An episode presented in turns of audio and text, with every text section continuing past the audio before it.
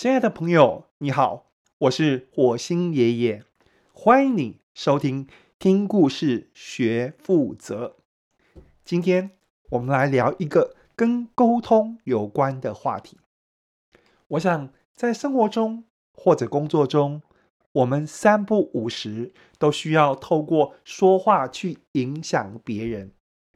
你有一个很好的建议，很好的想法，想要说给你的老板听。你的客户听，你的家人听，你希望对方听完能够采纳你的想法。但是你想过一个问题没有？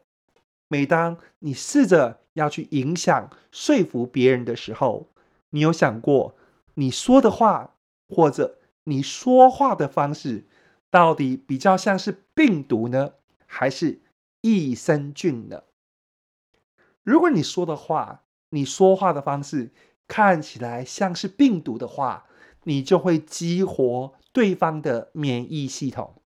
很有可能你说的是对的，也非常的有道理，但是对方的免疫系统就是压起来呀，你说的一切就会遭到对抗跟扑杀。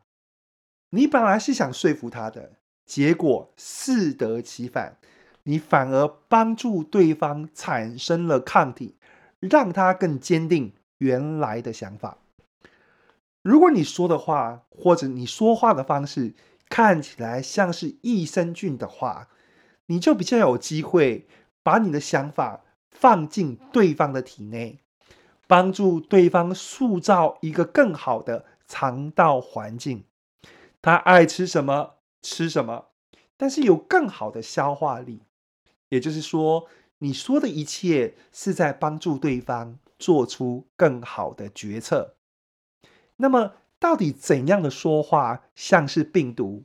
怎样的说话又像是益生菌呢？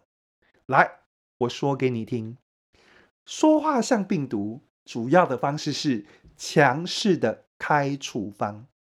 啊，你不要在那边胡搞瞎搞啦！这种事情我老司机了啦。你不要再唧唧歪歪了，听我的就对了。父母告诉孩子怎么选科系呀，或者公司里的老鸟传承经验呐，都是这种例子。这个情况很像是你手上有一把铁锤，所有类似的问题都被你当作是钉子，反正钉下去就对了。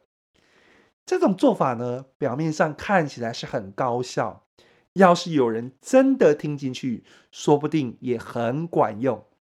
问题是，这种说话的方式，一副高高在上的强势态度，很讨人厌呢。啊，你老司机臭屁呀！我不开车总可以吧？真的，人一旦被讨厌，说什么话都讨人厌。你不管说什么，就只会招来对方。免疫系统的顽强抵抗，而且更关键的是，当一个人卡住的时候，他要的可能不仅仅是一个处方，他更需要有人跟他站在一起，让他不要再恐慌。这就引出益生菌的做法。所谓益生菌的做法，主要是先同步，再引导。没有错，这个问题我是老司机，但我知道你是第一次遇到。我明白你的情况有可能跟别人不一样，而我愿意尝试了解。我不是来告诉你做什么决定比较好，我是来协助你发现，你做决定之前有没有哪些角度你没有看到的？类似像这样。在情感上，先跟对方同步，然后再引导对方去思考。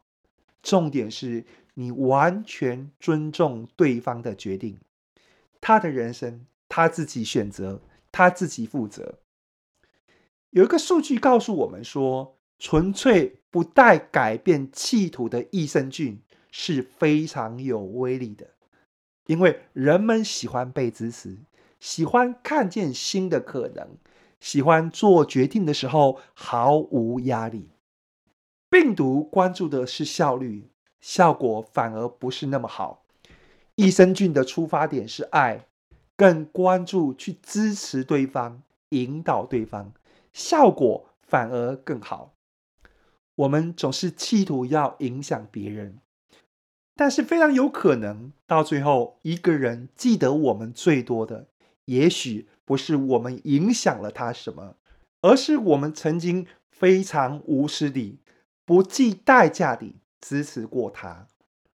如果你问我，我觉得爱才是最有用、药效最广的处方签。好的，听故事学负责，我们下次见。